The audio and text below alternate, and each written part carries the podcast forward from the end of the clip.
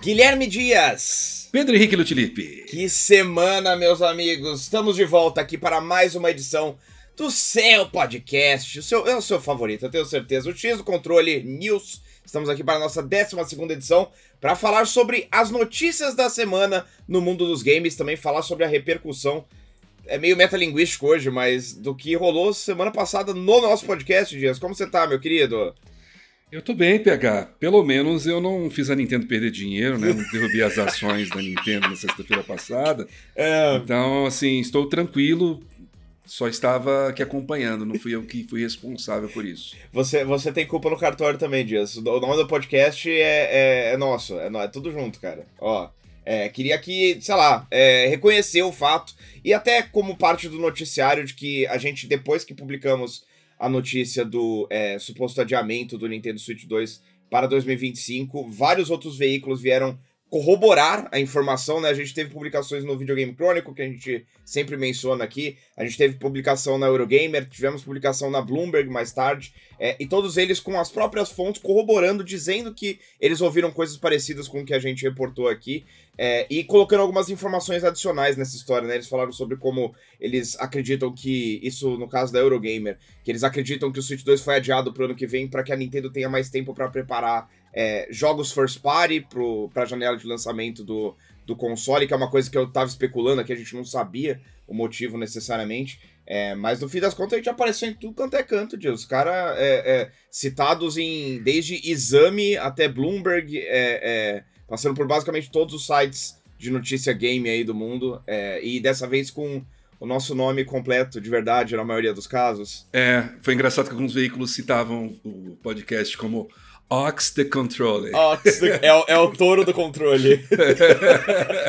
Mas a gente virou podcast brasileiro, não é mais podcast português, que nem duas semanas atrás. Então, assim, tamo, tamo, estamos sendo reconhecidos aqui. Galera, muita gente entrou aí. Espero que as pessoas que ouviram a edição de semana passada estejam aqui é, ouvindo esta também. É, então, muito obrigado a galera que ouviu aí. E só pra é, falar de informação nova, eu não tenho, não vou, não vou falar hoje aqui sobre nenhum detalhe a mais do Switch 2. É, é, não tenho nada que eu estou confia confiante o suficiente para falar, é, mesmo das mesmas fontes. Dá uma segurada um pouquinho aí.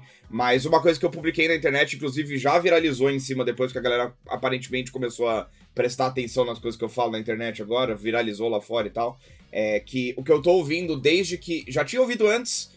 E depois que foi publicada essa, essa reportagem nossa aqui, outras pessoas vieram falar para mim sobre os planos de, de, de eventos da Nintendo nos próximos meses e o que eu entendi é que eles devem fazer um direct normal em abril.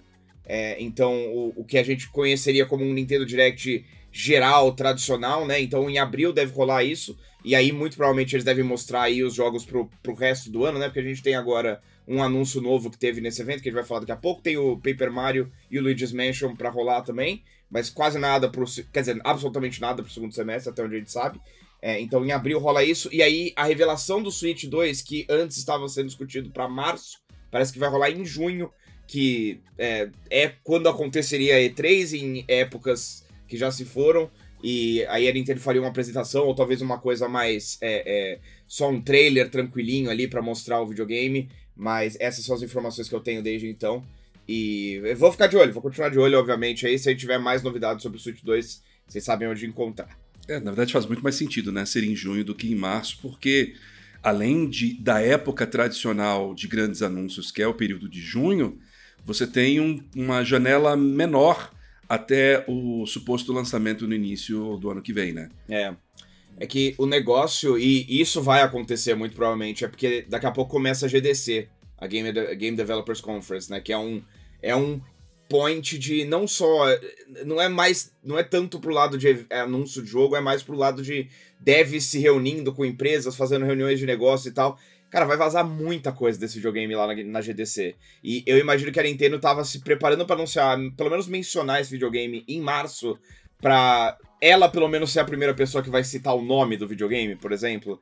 Que Uhum. agora eu não sei se é uma coisa que vai acontecer. É bem capaz que mês que vem, mesmo sem anúncio, a gente tem algumas informações aí saindo da GDC, por causa das reuniões que vão rolar com devs lá. Ultra Switch 64, eu acredito.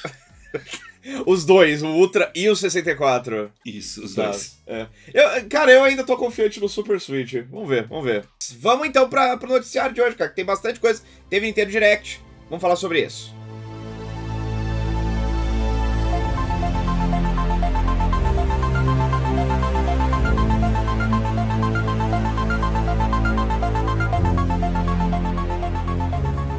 Depois de levar um tropeço da Microsoft e ser adiado em quase uma semana, o Nintendo Direct Partner Showcase, que a gente estava esperando no último dia 15, finalmente foi realizado nesta quarta-feira. E a Nintendo anunciou uma tonelada de coisas, ainda que nenhuma delas foi explosiva, como já é o esperado do formato, né? E aí fica o parênteses aí que, cara, a Microsoft literalmente adiou o lançamento de jogos nessa semana aí. Eles adiaram o Direct e teve um monte de coisa que estava marcado para sair no dia do, do Direct e falou: ah, tá, você vai sair semana que vem agora. E, e tudo bem. Os caras têm poder, velho. Como É, assim? Como assim o quê? Tipo, como assim eles adiaram? Não entendi. A Microsoft que adiou esse Direct. Tá, por causa daquele podcast que eles fizeram? Sim, é, basicamente a Microsoft bateu lá na porta. Isso, isso é aquela coisa que já tava rodando essa história aí desde antes do Direct ser adiado, de, do dia 15, né? Que era o que todo mundo sabia que ia rolar o Direct.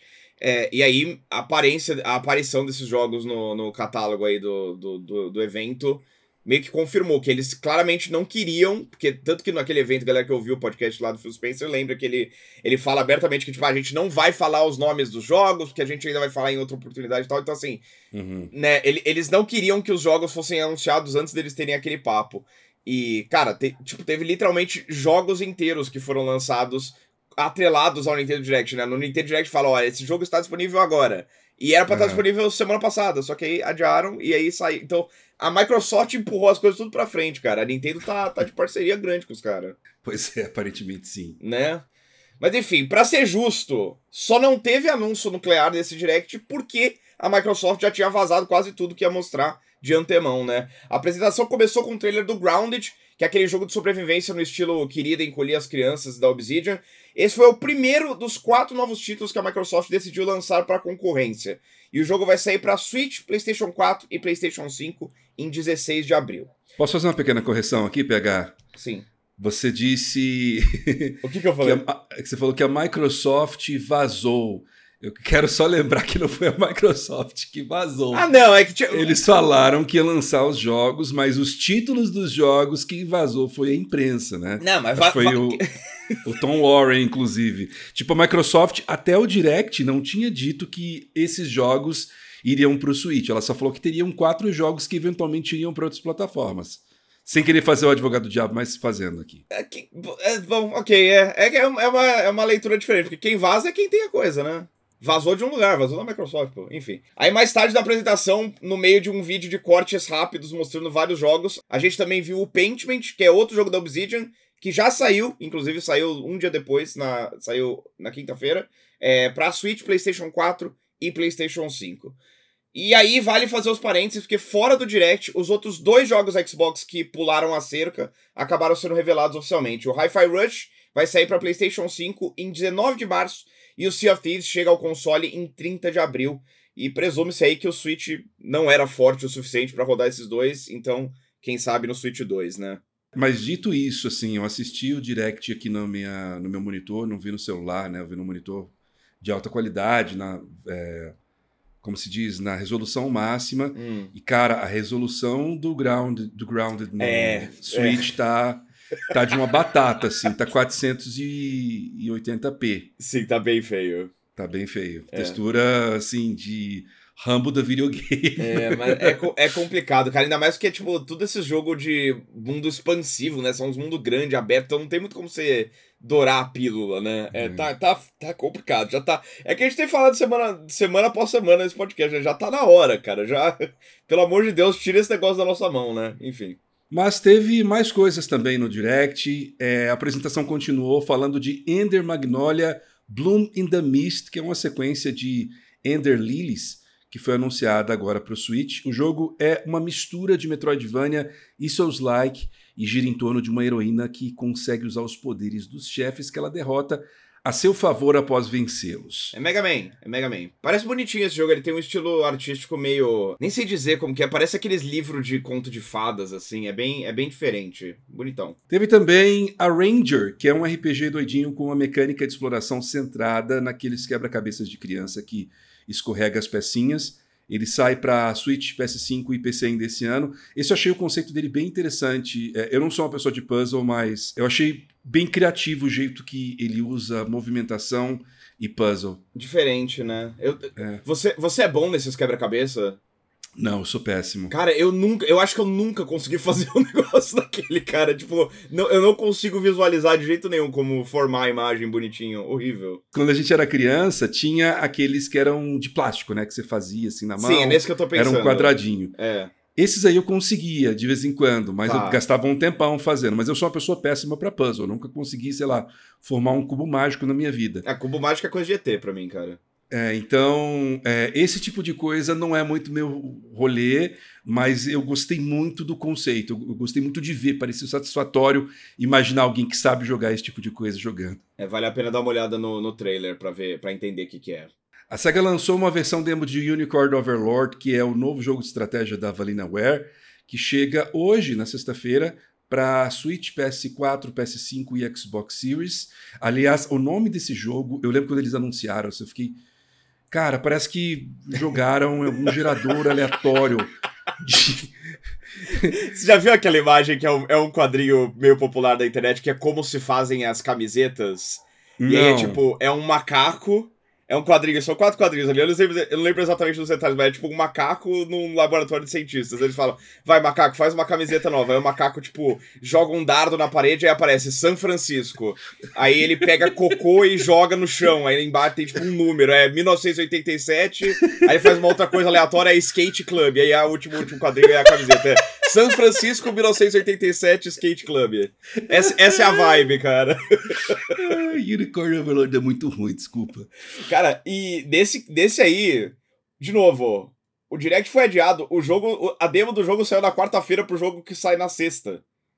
Nossa. E, tipo, que doideira. Enfim, eu tô, é. eu tô muito perplexo com isso. Enfim. É, o bom é que assim, eles não perdem a demo, né? A demo pode servir para pessoas que, após é. o lançamento do jogo, jogam. Mas geralmente a função da demo é justamente atrair mais atenção pro jogo antes do lançamento. Né? Pois é, cara. E, e, eu fico imaginando quanto crédito que a Nintendo teve que gastar com um monte de publisher pra, pra adiar esse negócio. É, e só pra constar, eu joguei a demo aqui, muito legal. Tô ansioso pra versão completa do jogo, que ainda não está em mãos aqui, mas tô, estou hypado. Gosto muito da Vanillaware.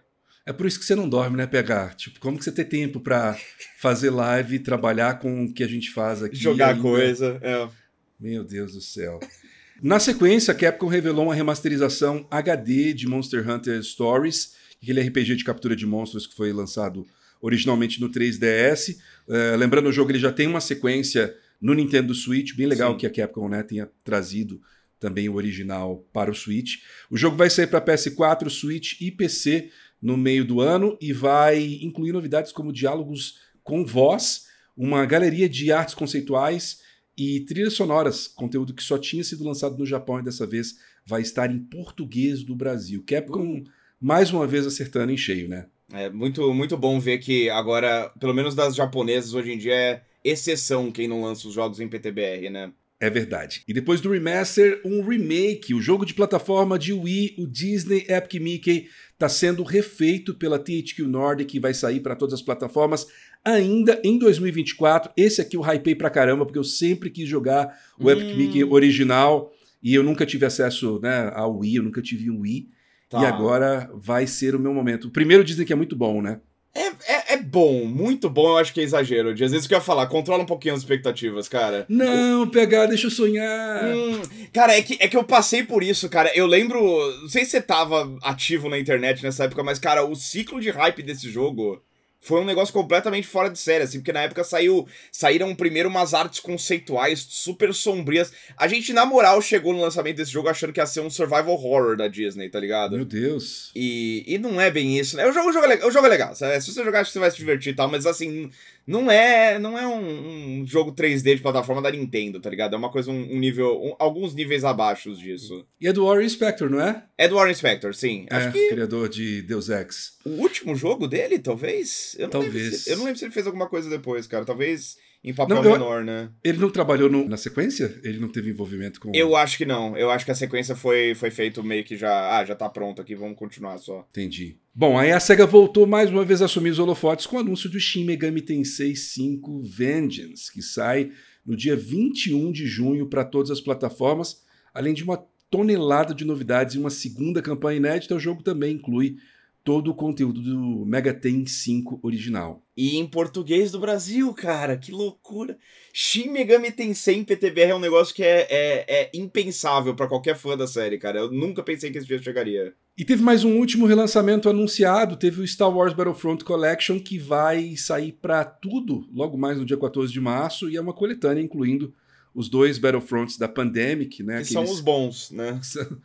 É, assim, o, o primeiro da DICE é, é, bom, só não tem conteúdo, né? Mas hum. mecanicamente ele é bom. É. Mas é bom saber que vai ter, como se diz, é, servidor oficial. É.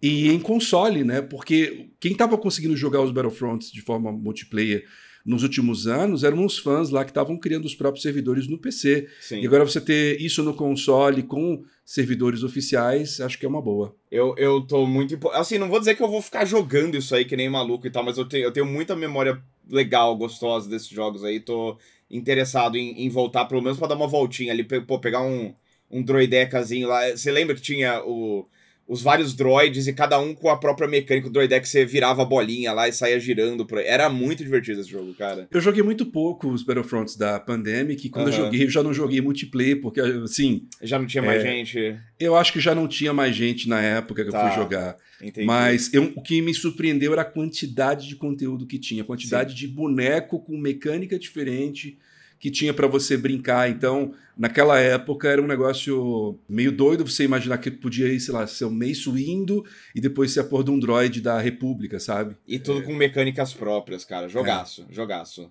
Foi revelada a data de South Park Snow Day, que é um jogo de briga de bola de neve. Ele vai sair no dia 26 de março para PC, Switch, PS5 e Xbox Series. Ok, né? Esse negócio fica aparecendo em um monte de evento, tipo. Quem quer isso? Parece, eu... parece mó ruim, cara. Pra ser sincero, eu quando assisti no Direct, eu não lembrava desse anúncio. Até quando começou, e eu achei que fosse alguma sequência do... Do Stick of Truth, né? Alguma coisa do Stick assim. of Truth, é. Sim, sim, e sim. aí eu não sabia que tinha esse jogo, na verdade. Aparentemente é no mesmo cânone, mas... É, não, só não, né? Ah, mas o Stick of Truth é legal, porra. Não, não tô, tô falando desse. Tipo, cara, um jogo multiplayer de, de South Park, cara. Não, isso é coisa do 64, pô. Que é isso? Bom, depois a Bandai Namco anunciou Sword Art Online Fracture Daydream, que também vai aparecer. Eu sempre gosto, eu sempre gosto de você tendo que falar sobre Sword Art Online, Dias. É muito divertido para mim. Por quê? É tipo a pior franquia de anime que tem, cara. É. é. Bom, o jogo também vai aparecer para PC, Switch, PS5 e Xbox Series. E esse mais novo jogo, inspirado na série de Light Novels, vai ter como grande novidade um modo cooperativo online com lutas para até 20 jogadores. Eu não poderia ligar menos. É, é, é, é. Não, é isso mesmo, é, tá certo. É, assim, vou ser sincero, como eles lançaram esse, esse direct on demand e não como uma live, uhum. eu fui saltando os jogos de anime todo. Esse daqui, okay. esse era que apareceu Sword Art Online na tela, eu falei, pulei pro próximo jogo. Esse foi o único jogo de anime do, do negócio, Dias? Não, teve vários jogos de anime. Não teve. E teve. E, e logo na sequência, a Bandai Namco também fez outro anúncio, Gundam Breaker 4, que é inclusive um anime, Gundam, ah! ok? Mas é um anime de robô, então a gente meio que dá um desconto. Okay. Mas eu soltei mesmo assim. Vai ter versões para Switch, consoles, PlayStation e PC. Esse é bem legal porque ele. A pegada dele é que ele é inspirado nos bonecos, nos Gumplas, né? Que em vez de você pegar os Gundams prontos ali, você monta o seu e você pode, sei lá, pegar a parte de cima de um Gundam específico e a parte de baixo de outro, você monta um negócio completamente novo e, e vai pra batalha assim. É bem, é bem divertido esse jogo.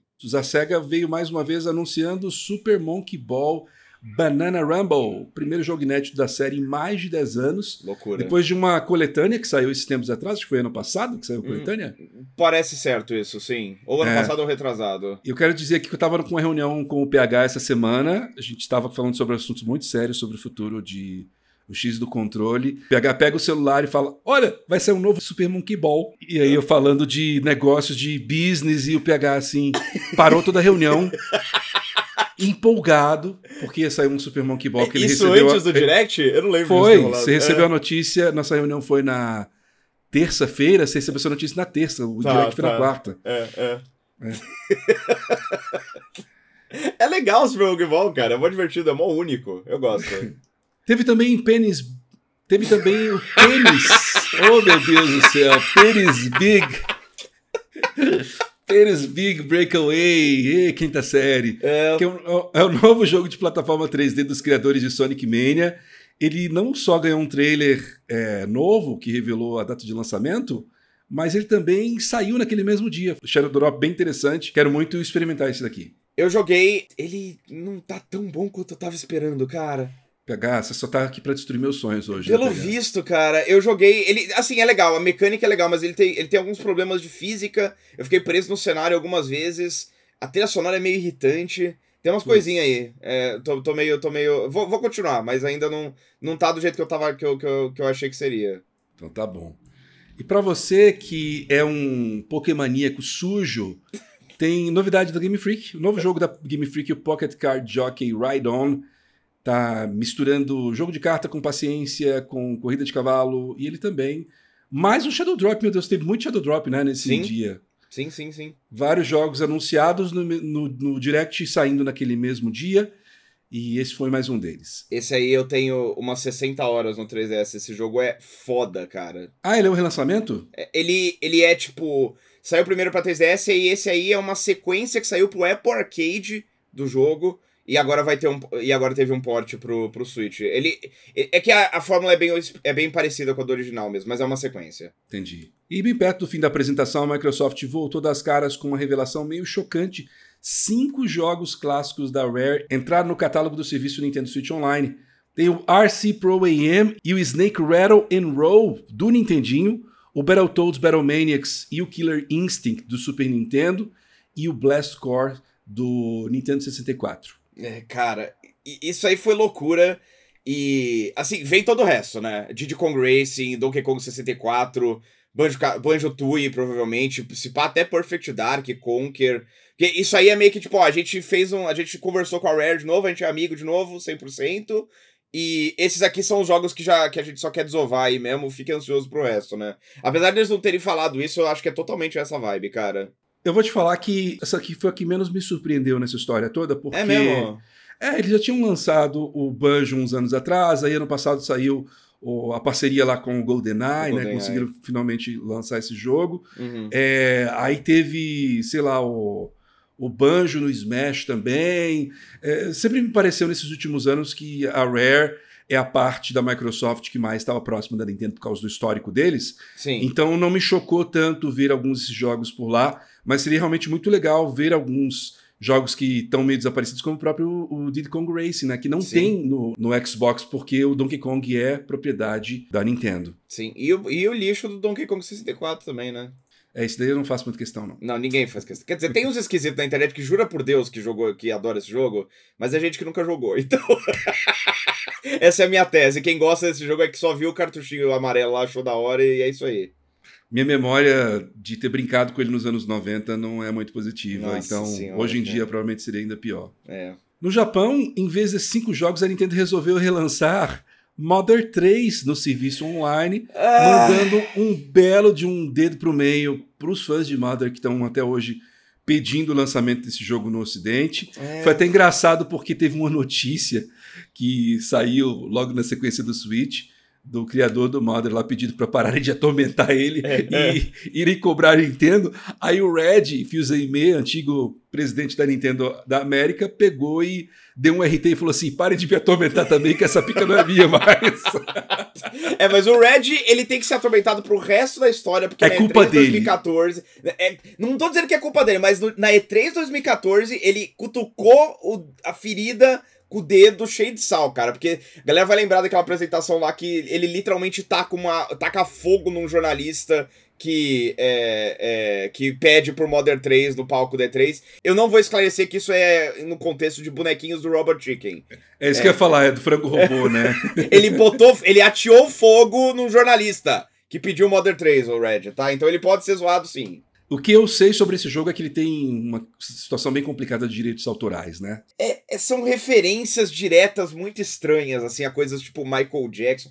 Mas assim, dá pra, dá pra mexer, cara. Sei lá, é só querer, né? Bom, vão atormentar a Nintendo e não é. o criador do jogo. É, exato. E a apresentação terminou com um anúncio que extrapola os limites do que a gente considera válido em um partner showcase, que é um jogo próprio da Nintendo. Uhum. Endless Ocean Luminous é o terceiro título de uma série de exploração marítima que nasceu no Wii e que sai para o Switch em 2 de maio. Você jogou isso aí também? O, os originais, sim. Jogos de Wii é extremamente chill, descansantes, assim, que você ficar bem tranquilinho ali no fundo do mar. Só que eu tenho absoluto pavor de jogo de exploração marítima, então era extremamente estressante para mim.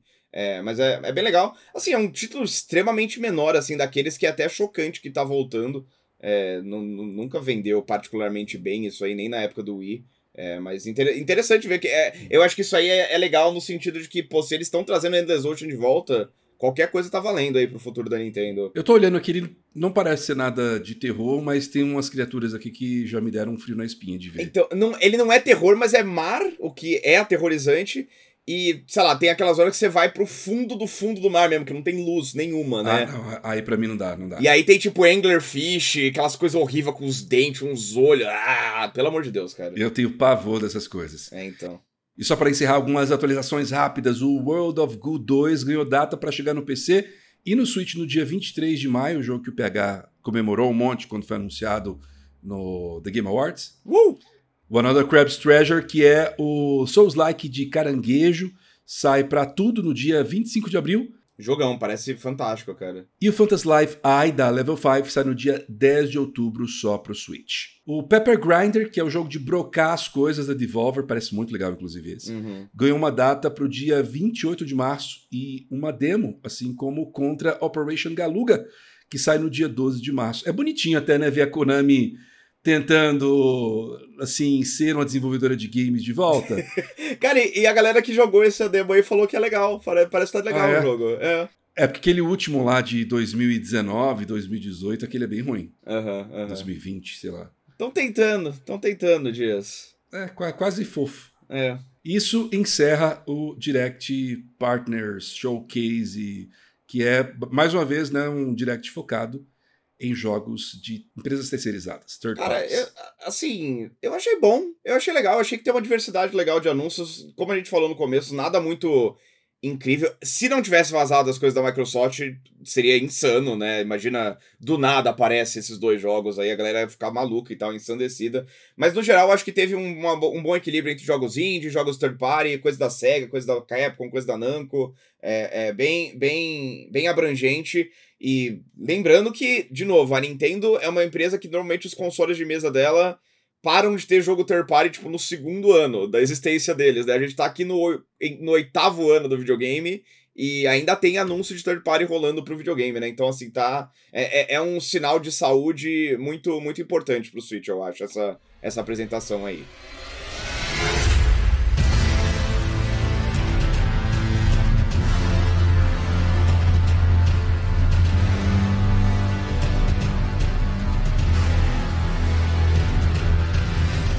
E veio aí, Guilherme Dias. Depois de muita especulação, a From Software e a Bandai Namco finalmente divulgaram o primeiro trailer do grande DLC de Elden Ring, Shadow of the Earth Tree, e confirmaram a sua data de lançamento. O conteúdo vai sair no dia 21 de junho e tem preços diferentes dependendo da plataforma, que é uma bagunça, isso é muito desagradável, cara. Mas olha, no PC ele é mais barato, saindo por 155 reais. No PlayStation ele tá custando 200 e no Xbox 215. Sei lá por quê. Só porque, porque pode, né? É, então, se você tem o jogo no Xbox, você vai pagar mais caro. O trailer não revela muita coisa palpável em si sobre como vai ser a experiência do jogo. É, é aquela coisa de sempre, né? O trailer é tipo: Você é um merda. O mundo é uma merda. Vem cá, mata esses caras. É isso, sei lá, é a vibe de trailer da From Software. Né? Tá bom, vamos lá, toma o, meu dinheiro aqui. É, mas o trailer mostra várias novas áreas, mostra chefes novos, inclusive um lá que chama Mesmer, que tem umas cobras muito creepy, parece a, a, a Malenia. E assim, então assim, ficou meio. No, no, trailer mesmo ficou meio no segredinho, a gente não, não conseguiu né, muita informação sólida. Mas aí no mesmo dia foram publicadas várias entrevistas com o Hidetaka Miyazaki, que é o diretor do jogo, que acabaram entregando alguns detalhes é, sobre esse projeto aí é, de uma maneira mais clara. É, e a gente compilou alguns deles aqui. Primeiro dia, você gostou do trailer? Achou bonito? Gostei, mas acho que eu tô naquela de Elden Ring, assim, de que eu joguei tanto Elden Ring. Porque assim, eu fiquei, fiz 200 horas no jogo, platinei ele. Hum. E depois, assim, eu meio que esqueci, eu não tive nenhum contato com Elden Ring. Uhum. Então, a hora que tava vendo o trailer, tirando alguns bichos que eu sabia que eu, né, eram bichos novos, eu fiquei assim, isso aqui já tinha? Ah, tá. Ou é novo? É. então eu fiquei um pouco assim ao longo do, do trailer, mas obviamente estou bastante entusiasmado, quero muito voltar. Esteticamente parece. Os cenários parecem meio que a mesma coisa, né? É, eu entendo, eu entendo. A, é que a direção de arte é isso, né? É, um, é uma decadência com dourado, com brilho. Então não tem como fugir muito disso, mas. Mas eu gostei do design de alguns monstros, apesar de que tem um lá que é, parece um que chupinharam do Bloodborne, né? Parece aquela cadela lá do, da, da igreja do Bloodborne. Ah, pode crer, pode crer. O do Bocão, você tá falando? É. É, é, pode crer, pode crer. Mas enfim, falando ao Eurogamer, o diretor garantiu que Shadow of the Tree é a maior expansão já feita pela From Software, o que é bom, porque é a mais cara também, e que ela se passa em uma nova área de um mapa novo, com estrutura similar à do mapa do jogo original, incluindo grandes descampados mas também calabouços, aquelas Legacy Dungeon e tudo mais, vai ter tudo isso aí no DLC. Pera, é um mapa quase o tamanho do, do, do mapa original? Não, não, não. Estrutura igual. Eu, a gente vai falar sobre isso, não é do tamanho do mapa original. Tá, ok. okay. Calma, calma, calma. Ok, Ó, ok, ok. Aspas. Em termos de área de superfície, você deve imaginar algo maior até mesmo do que a Lingrave do jogo base. Lingrave, se eu não me engano, é a maior área do jogo base. Então, assim, é, é grande mas não do tamanho do jogo inteiro. Tá. E, e assim, não vai ter. Porque Lingrave tem, tem a parte de cima e depois você desce lá, tem coisa lá embaixo também, né? Então, assim, só a parte de cima. Enfim, um mapa grande novo que é separado do resto, mas não tão grande quanto o jogo inteiro. Mas, enfim, acho que é grande o suficiente aí pra um DLC, né? Aí ele prometeu também mais de 10 batalhas contra chefes novos, incluindo alguns que vão satisfazer quem curtiu lutar com a Malenia, aparentemente, por causa do nível de dificuldade, e a Famitsu, o Miyazaki confirmou que o DLC não vai envolver viagem no tempo, como alguns estavam especulando, e também revelou a publicação que o jogo vai ter uma tonelada de novas skills, magias e tudo mais, e até mesmo oito tipos de armas novas. O pessoal tava especulando viagem no tempo? Sempre, né? Porque tem isso, né? No Dark Souls 2 tem um elemento de viagem no tempo, no, no, no Bloodborne também, não é? Eu, eu tô maluco? Alguns desses jogos aí tem. A DLC é uma coisa meio tipo, ah, é o mesmo cenário, só que em tempos passados, aí você entra na pintura. É, sempre tem umas, umas viagens dessa. Hum, não manjava, não. É. Mas, enfim, é, vai ter que. É aquela coisa, né? Pra mim não importa nada, porque eu vou ter que ver vídeo do Vaat mesmo pra entender o que tá acontecendo. Então, pode ser viagem no tempo, viagem pra outra dimensão, pra mim não faz a menor diferença. Só quero, só quero dar espadada em maluco. E aí, por fim, a IGN japonesa, o Miyazaki falou duas coisas bem importantes, mas que não são necessariamente conectadas com a DLC especificamente. Primeiro, que ele não tem planos para mais DLCs para Elden Ring e nem para Elden Ring 2. Ele afirmou que a ideia de trabalhar em novas IPs o empolga muito mais do que voltar a fazer sequências, Dias. Até porque o Elden Ring também é muito grande, né, cara? Se for com... Deve ser uns dois Dark Souls combinado aí, vamos combinar. É, e, e deve dar uma exaustão, né? Muito provavelmente deve dar um cansaço, né? De tipo, pô, sério, vai ficar nesse mundo sempre agora, né? É, mas muito, muito uma prova do pedigree do estúdio, né, cara? Que os caras conseguem lançar um sucesso que vende mais de, sei lá, 15 milhões de cópias. E aí, tipo, ah, não, a gente não quer fazer sequência, não, cara. A gente vai fazer outra coisa, tamo de boa. É, seria o caminho mais fácil, né? Eles irem por isso. Lógico. É, é, o jogo mais vendido da história da, da From Software e é, quebrou, furou essa bolha do pessoal que só joga é, jogos Souls-like para pegar um, uma galera que nunca tinha experimentado o gênero. Então, é, é, com certeza, se eles lançassem uma sequência melhor ou pior do que o Elden Ring, ela faria um sucesso comercial muito grande. Sim, né? é, os caras os cara têm coragem. E aí, segundo, ele tirou dele da reta em relação a Bloodborne, dizendo que ama o jogo e fica feliz que os fãs querem uma nova versão do jogo, mas que eles não controlam a IP e que eles não podem fazer nada por conta própria. É, é reclama com a Sony, diz Hidetaka Miyazaki, né? Peraí.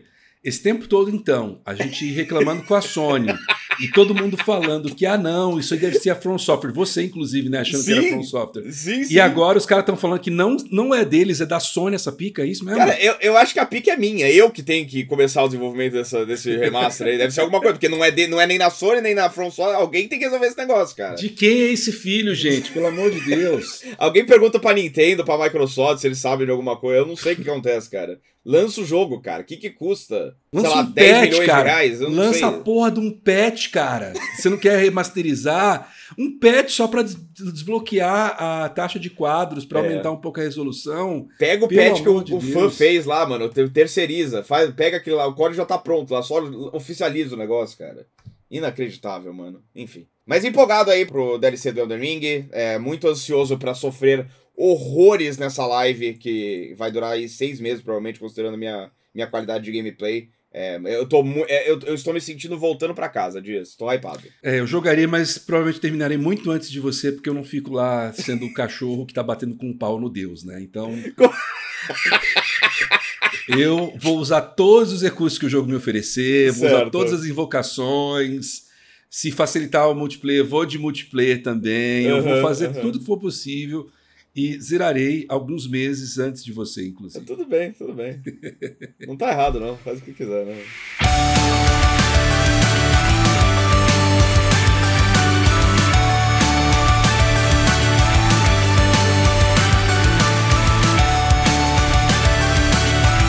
Seguindo aqui, pegar, vamos para notícias nacionais. A Gamescom Latam, ex-Big Festival, revelou que a edição deste ano do evento, no caso a primeira, hum. vai começar com uma live, a exemplo do que acontece com a edição europeia, lá da Gamescom, que é a Opening Night Live, uhum. apresentada pelo Jeff Keighley.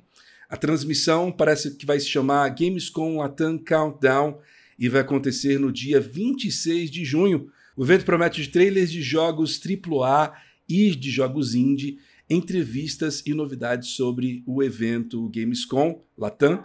E a live vai ser apresentada pelo Thiago Leifert. É... PH, vamos, vamos, manter, vamos manter as parcerias funcionando aqui no podcast, por favor, PH. Desculpa, desculpa, desculpa. É. Foi, foi, foi do âmago do ser aqui. Tá bom, sei lá. Assim, de novo. Eu, assim, eu acho que foi uma escolha, eu não vou dizer óbvia, mas uma escolha que faz muito sentido. Certo. Porque uh, o pessoal do Big já tinha convidado o Thiago para fazer abertura de. Uh, como se fala? Não abertura, mas é. Fazer painéis. Apresentação, né? Painéis. É, a apresentação de painéis. Eu mesmo teve uma vez que eu estava lá sendo mestre de cerimônias e eu chamei ele para o palco, né? Eu fiz uhum. a abertura e ele entrou lá uhum, para uhum. fazer a mediação. Eu acho que ele é um bom apresentador, eu entendo que as pessoas tenham essa coisa com o lance de games dele e tal. É, ele fala para um público que é um público mais casual, né? Até porque o apelo dele é um apelo mais global. É para NPC, né? Mas eu acho que faz sentido você trazer um, um, um nome grande para tentar fazer um evento desse. E, e do meu lado aqui, é, nada contra o Thiago Leifert. Assim. Tô empolgado pro evento, que é o que realmente importa. Gamescom Latam vai ser legal. É, Big Festival ano passado já foi legal. Eu tava trabalhando lá, eu não costumo achar eventos em que eu tô trabalhando legais. Achei legal. Tinha muito jogo indie lá, tava bem da hora e espero que esse ano dê ainda mais frutos aí pra, pra indústria nacional. Espero, espero estar lá é, e, e curtindo aí. Só, enfim, deixa o Thiago Leifert lá fazer o trabalho dele, né? Cada um tem que ganhar, tem que ganhar dinheiro de qualquer jeito, né? O evento acho que vai ser bom. Essa live que vai anteceder o evento, eu já duvido. Eu acho que o pessoal vai criar é... expectativa e vai ser um negócio bem mais ou menos. Uhum. É, concordo, concordo. Acho que é importante ter para falar, tipo, se alguém quiser trazer alguma coisa gigante aqui pra gente, a gente tem um espaço, né? Mas não consigo ver a gente ter, tipo, ah, a galera vai entrar lá esperando revelação gigante e tal. Lembrar que isso aqui é um evento que acontece no fim da temporada de anúncios, né? Já vai ter rolado Summer Game Fest, já vai ter rolado. O que tiver ali provavelmente vai ser restou desses eventos da gringa. É, o que já é bom, mas não acho que vai ser um negócio completamente maluco de, de impacto. Pegar, vamos para as rapidinhas então? Vamos, vamos para as rapidinhas. Tem notícia legal aqui no meio, cara. Uhul! Sony anunciou que está testando a compatibilidade do PlayStation VR 2 com o PC e que jogadores deverão poder usar o headset em seus computadores ainda em 2024. A SEGA declarou que o próximo Crazy Taxi, que foi anunciado no Game Awards, vai ser um título de escala AAA os devs de Little Devil Inside, jogo indie aguardadíssimo anunciado em 2015, pediram desculpas pelos atrasos e pela falta de comunicação e soltaram um vídeo com mais de 6 minutos de gameplay inédita, mas não prometeram nova data. De acordo com a publicação japonesa Toyo Keizai, a Nintendo é a empresa mais rica do Japão com mais de 11 bilhões de dólares em caixa e absolutamente nenhuma dívida. A EA anunciou um novo jogo de futebol americano universitário e está oferecendo 600 dólares para jogadores que aceitarem aparecer no game. Kingmakers é um novo jogo de ação e estratégia em que você vai poder usar armas de fogo, carros e até helicópteros para dominar batalhas medievais de uma maneira nada justa. O documentário sobre a criação da Kojima Productions e de Death Stranding chegou ao Disney Plus mas parece não estar tá disponível no Brasil. O shooter com elementos de MOBA Gigantic, que fechou em 2018, vai voltar para PC, PlayStation e Xbox com uma versão paga no dia 9 de abril. Já o shooter com elementos de MOBA Paragon, que fechou em 2018 e voltou em 2022 pelas mãos da Netmarble sob o nome Paragon The Overprime, anunciou que vai fechar de novo. As próximas novidades de Pokémon vão ser anunciadas em uma apresentação na próxima terça-feira, dia 27 de fevereiro, às 11 da manhã, no horário de Brasília. E a Riot Games anunciou que o nome oficial do jogo de luta de League of Legends será. Chu. Chu. Chu. XK. 2XKO. KO, 2XKO. Double KO. Chuchuca. É. Ele é previsto para 2025 com versões para PC, PlayStation 5 e Xbox Series. Esse nome, ele me ofende pessoalmente.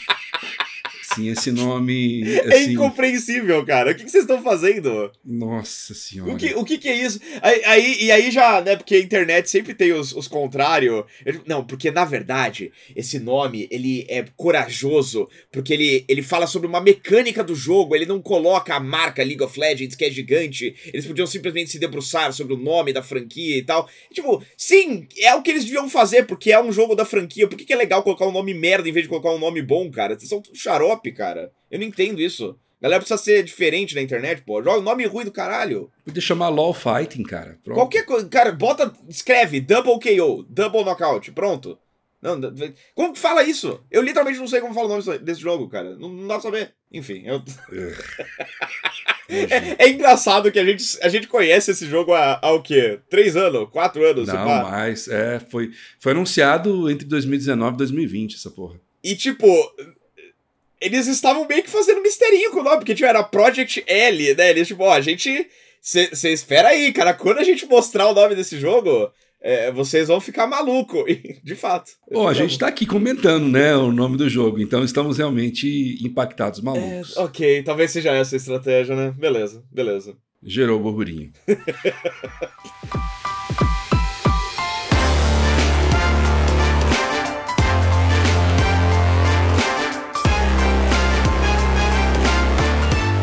Vamos aqui agora conversar com a galera, Guilherme Dias. Lembrando a galera que sempre podem mandar e-mail pra gente para contato@xcontrole.com com o assunto comentários podcast no título da mensagem. É, mas a gente separou aqui algumas. Vou censurar o nome dele aqui, é o S. Rodrigues. Uhum. Ele é um dev, ele quer falar sobre cortes na indústria de tecnologia. É um e-mail que eu peço desculpas pro nosso querido ouvinte, mas ele ficou meio que perdido na caixa de entrada. Ele tá lá de dezembro, eu acho. Uh. E é o e-mail mais antigo, resolvi botar ele aqui pra gente ler ele hoje. Vamos boa, lá. Boa. Ele diz assim: a dinâmica de vocês dois juntos é excelente, tenho adorado os formatos e o XDC Doc já é o meu preferido. A duração também é um ponto muito positivo para mim e é perfeita para uma sessão de esteira. Então você que costuma fazer esteira na academia, né? Tá aí o X do controle, é uma boa opção para você. Excelente. Ele diz assim: ó. Quero trazer aqui a minha visão de dev de fora do universo dos games. 2023 também foi um ano terrível na indústria de tecnologia pelos mesmos motivos que levaram os estúdios a tantos cortes. O fácil acesso a crédito fez com que muitas aquisições fossem realizadas e agora precisam compensar isso de alguma maneira e geralmente é com o salário das pessoas que trabalham duro. Na empresa onde trabalho, sempre entregamos mais de dois dígitos de crescimento anual e com isso a companhia passou os últimos três anos expandindo e comprando empresas menores para expansão de portfólios e tal. Tudo parecia ótimo até setembro de 2023, quando os resultados não pareceram tão animadores para o conselho. Veja, não estamos falando no prejuízo, apenas entregando um crescimento de um dígito. Ainda assim, para garantir o lucro operacional, anunciaram do nada um layoff de 10% da força de trabalho. Hum. Em pleno dezembro, 1.300 pessoas perderiam seus empregos. Jesus. E aí entra uma experiência mais pessoal que é pouco debatida, mas que é uma constante nessas situações. Como gerentes de baixo nível precisam lidar com a escolha e comunicação de quem vai sair. Em alguns casos, os nomes são escolhidos pela diretoria e geralmente tem mais a ver com o cargo daquela pessoa estar sendo eliminado do que o profissional em si. Mas em outros, simplesmente temos que escolher quem sairá da nossa equipe e é dilacerante ter que escolher entre as pessoas que deram duro com você o ano todo e quem vai ficar sem renda a poucas semanas do Natal. Sei que ainda estou numa posição privilegiada por ter continuado empregado, mas o peso e a sensação de derrota são inevitáveis. E essa é a realidade de diversas empresas do ramo, e acredita-se que é um movimento para mais do que disciplinar desenvolvedores, serve para diminuir salários. Quando a próxima boa onda vier, será bem mais barato contratar. E diferente dos gamers, os devs tradicionais têm muita resistência à sindicalização e é foda. Tem bastante resistência à sindicalização nos games também, cara. Pô, quanto tempo que tá esse negócio aí rodando, né? Isso já devia ter acontecido nos anos 90, quando ainda tinha. É, é, não tinha toda uma estrutura empresarial por cima disso aí para dificultar a sindicalização. Se, eles se não existisse essa resistência, isso já tinha acontecido lá atrás, né? Acho que a, a coisa é meio que a mesma, assim, a, a, a postura que a galera tem em relação a isso. É, mas é, é. O, o foda de ler esse e-mail de dezembro agora é saber que as coisas só pioraram desde então, né, Dias? Pelo menos na, na indústria dos games, cara. É, a, a, gente. Se pá, eu não, não vi como que tá a contagem lá, mas se pá já teve mais demissão em layoff nos games em 2024 do que em 2023. E em 2023 a gente literalmente fez um podcast falando que isso fazia com que o ano fosse o pior ano da história da indústria dos games, né? O que significa é. que já tá desatualizado, já tá defasado esse negócio, a gente ainda tá em fevereiro, né? É, mas mas é, é complicado mesmo. É, é, é, a gente falou bastante sobre isso, né? É um tratamento das pessoas como mero recurso, mais um número. E, cara, a empresa nem tá em prejuízo, mas não tá rendendo, sei lá, 15% de crescimento anual, já é o suficiente para mandar um monte de gente pra sarjeta, mais de mil pessoas pra sarjeta. Pra mim é fascinante porque, tipo, é tão evidentemente insustentável isso. Nada cresce para sempre, cara. Chega um ponto que uma hora vai parar. Não tem o que fazer, cara. E aí, o que acontece? Fecha a empresa? Todo mundo vai embora para casa? Pega, pega a bola e vai, vai para casa de volta? Não vai mais brincar no parquinho? Eu não entendo, cara. É o capitalismo tardio, né? Hum. Infernizando nossas vidas que todos bizarro, os dias. cara. Que bizarro. Vamos pro próximo aqui. Vamos falar de games agora, especificamente. O Manuel Reis ele tem perguntas sobre eventos, roteiros e Silent Hill 2. Queria primeiramente parabenizar vocês pelo ótimo trabalho e agradecer pelo excelente podcast. Precisamos de conteúdo de qualidade sempre e vocês nunca desapontam. Muito obrigado. É, e aí a primeira pergunta dele aqui, do Manuel. Gostaria de saber se está nos planos de vocês cobrir em algum momento conferências de games ou eventos do tipo. Seria possível isso? Eu sempre acompanhei os eventos não só pelos eventos em si, mas pela companhia de vocês. Então, caso o fizessem, seria minha opção sempre. Cara, eu cubro absolutamente todo evento de games na live, no TVPH lá. Se você quiser acompanhar, eu tô lá, tô lá sempre. Como parte do X Controle, não necessariamente, né, Dias? É um pouco difícil porque a gente não tem muita estrutura, né, para fazer isso. Digo, é, em primeiro lugar, obviamente, estrutura técnica, mas também a questão de estarmos dedicados o tempo todo para isso. O PH tem o projeto dele da live que dá flexibilidade para ele, mas, por exemplo, eu tenho agora um trabalho formal e mais um monte de frila para fazer, então é um pouco difícil os caras anunciarem, às vezes a Nintendo anuncia de um dia para o outro um direct, eu não tenho como fazer isso, sabe?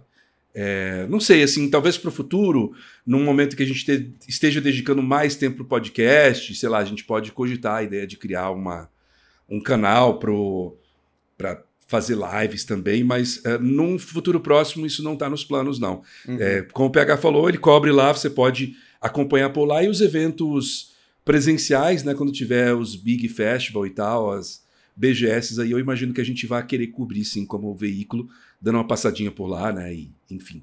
Vendo é, se a gente consegue trazer algo novo podcast. Mas a cobertura sempre no podcast. É. Segunda pergunta. Recentemente ouvi seus comentários em relação ao remake do Silent Hill 2.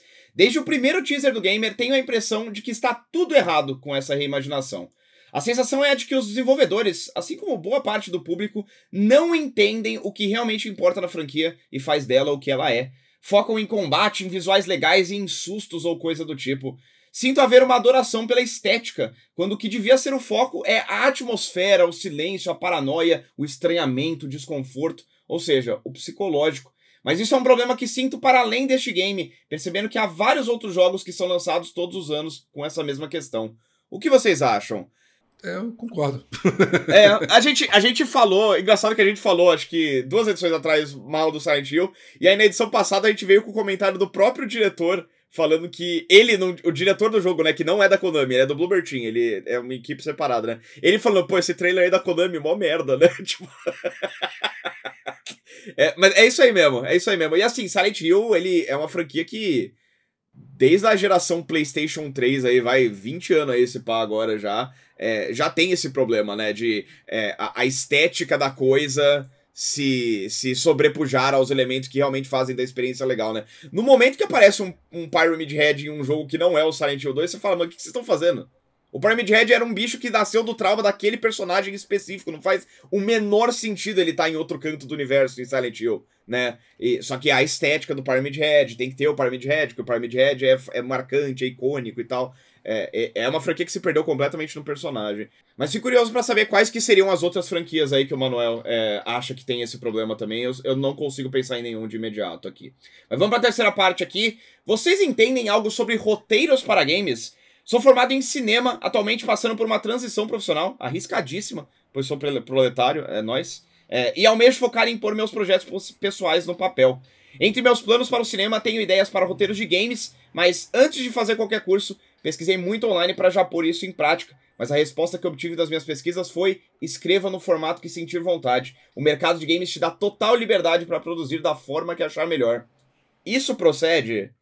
Eu não faço ideia, Dia. Você faz alguma ideia? Eu também disso? não faço ideia. Eu, o que eu tenho de contato com isso, eu sei de amigos que escreveram roteiros para games e tentaram editais. Inclusive, o Kong, que é um amigo meu lá de Curitiba, que estava participando de edital, escrevendo roteiro e tal para jogos, mas eu realmente eu não manjo o suficiente para te dar um, uma luz nesse aspecto. Eu sei que a gente tem faculdades que são focadas em design, hum. mas em roteiros de jogos eu acredito que não. É. Especialmente no Brasil. No, no, exterior provavelmente existe, mas aqui no Brasil eu nunca ouvi falar. Talvez tenha. Inclusive, se você for desenvolvedor e estiver ouvindo a gente e souber algo sobre isso e quiser responder, é, manda para a gente um e-mail contando o que, que você sabe sobre roteiros de jogos. Talvez tenha mais pessoas que queiram entrar nesse mundo, né? É, a minha impressão do contato que eu tenho com os estúdios brasileiros é que, em geral, quem é o roteirista normalmente é alguma pessoa que também faz outras coisas no estúdio, né? Tipo, é um designer, ou um programador, ou um diretor. Normalmente é uma coisa meio multitask ali, não tem um cara que faz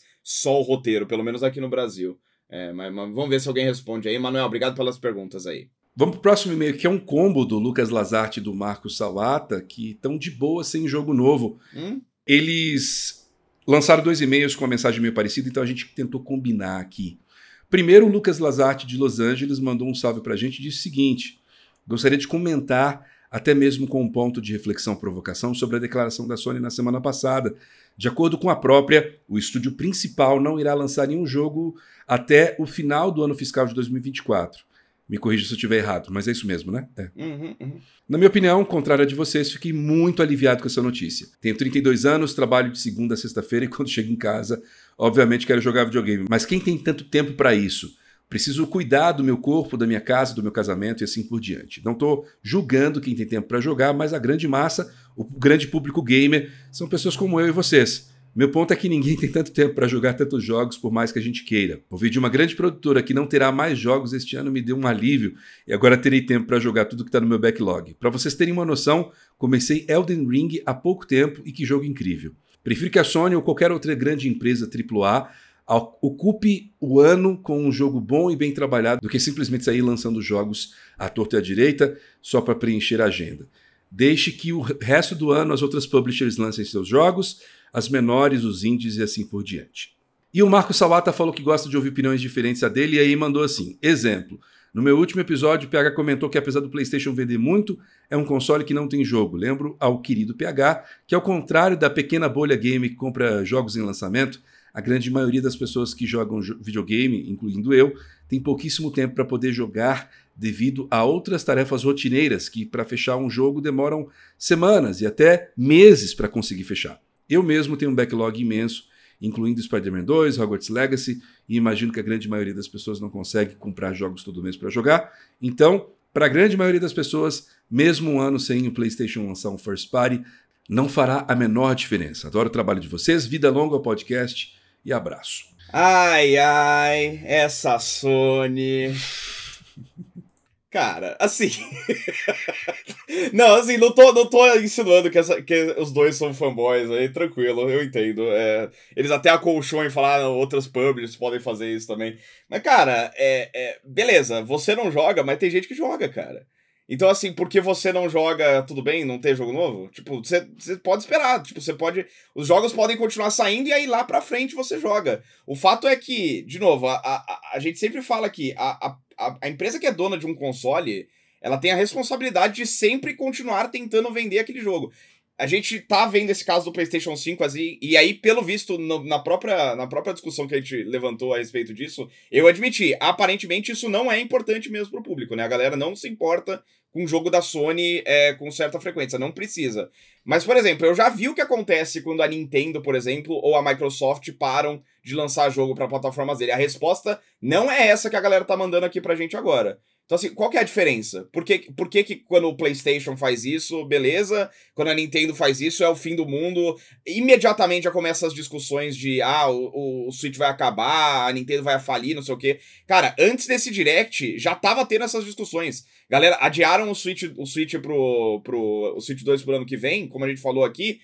Toda a internet entrou numa, numa espiral ali de, ah, então os últimos seis meses do, do ano não vai ter jogo nenhum, é uma tragédia, por que, que eu comprei esse videogame?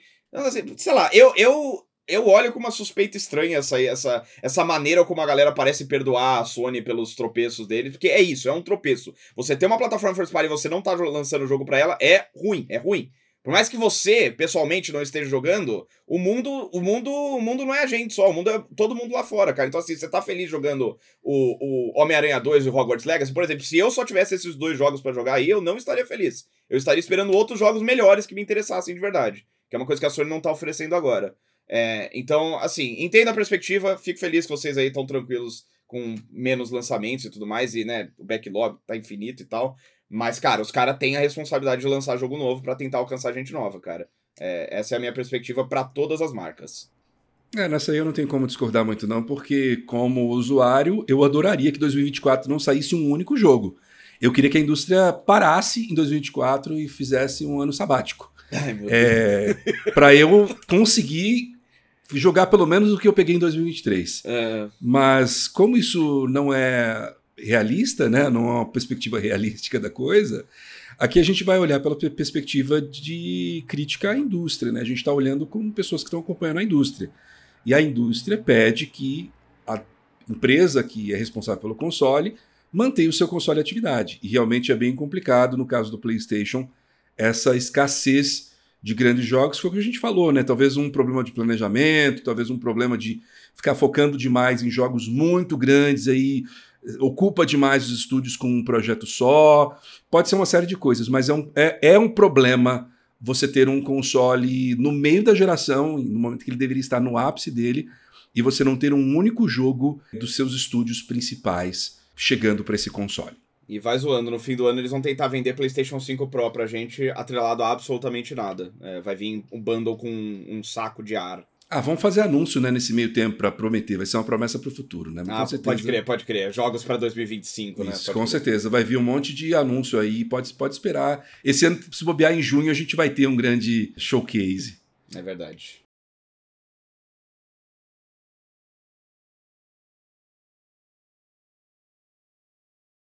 Guilherme Dias, vamos terminar a nossa edição da semana aqui do podcast daquela maneira, daquele jeito que a gente sempre termina, que é uma delícia, cara. A pota idiota da semana. Vamos! Ó, semana passada a gente falou sobre Power Word, que foi citado pela Microsoft como o maior sucesso third party da história do Game Pass mas que já não é mais o maior jogo da Steam, cara. Ele chegou a alcançar mais de 2 milhões de usuários simultâneos na plataforma, mas caiu bastante desde então, o que ainda é grande, ainda é grande, não me, não me entenda mal, tá certo? Tá gigante ainda o negócio, mas caiu. Para determinar o quanto ele teria caído na última semana, a gente decidiu apostar em qual seria o pico de usuários simultâneos nas últimas 24 horas antecedendo a gravação do podcast. Eu apostei em 350 mil e o Dias foi de 300 mil. O resultado, nas últimas 24 horas, 344.577 pessoas jogaram no pico o Power Cara, que delícia. Que, que, que tiro certeiro. Desculpa, foi, foi foda essa, cara. Essa eu tô orgulhoso. Tá bom, bom pra tá, você. O dia só. Good for you. ah, Dias, eu tô com 7 aqui, o Dias tá com 5 em direção aos 10. É, sigo na liderança aqui. É, agora abrindo vantagem. Alguém, alguém no mundo ficou impressionado com o meu chute aí. Eu fiquei impressionado, é o que conta para mim, tá certo? Se você tivesse chutado 344 mil, eu estaria impressionado, mas 350 não me impressiona. Justo, justo, justo. Pô, mas podia. Enfim, tá bom, tá bom. Ok. o cara é difícil de impressionar, né? Mas vamos para nossa próxima aposta aqui, no dia 29 de fevereiro, que nem deveria existir, mas somos muito felizes que existe. Vai ser lançado o jogo mais importante da história, Final Fantasy VII Rebirth. Todo mundo que pode vai jogar, até o Dias vai jogar, né? Vai jogar?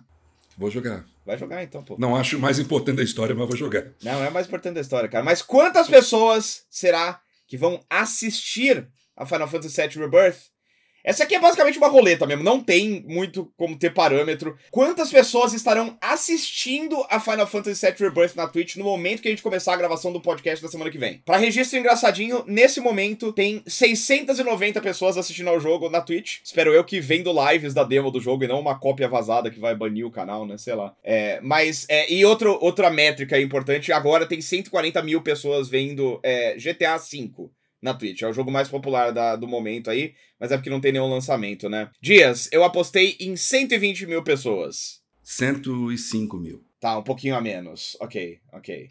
É, é, espero, ah, eu, eu, pelo que eu entendo da Twitch, mais de 100 mil no lançamento é, é impactante, é bom.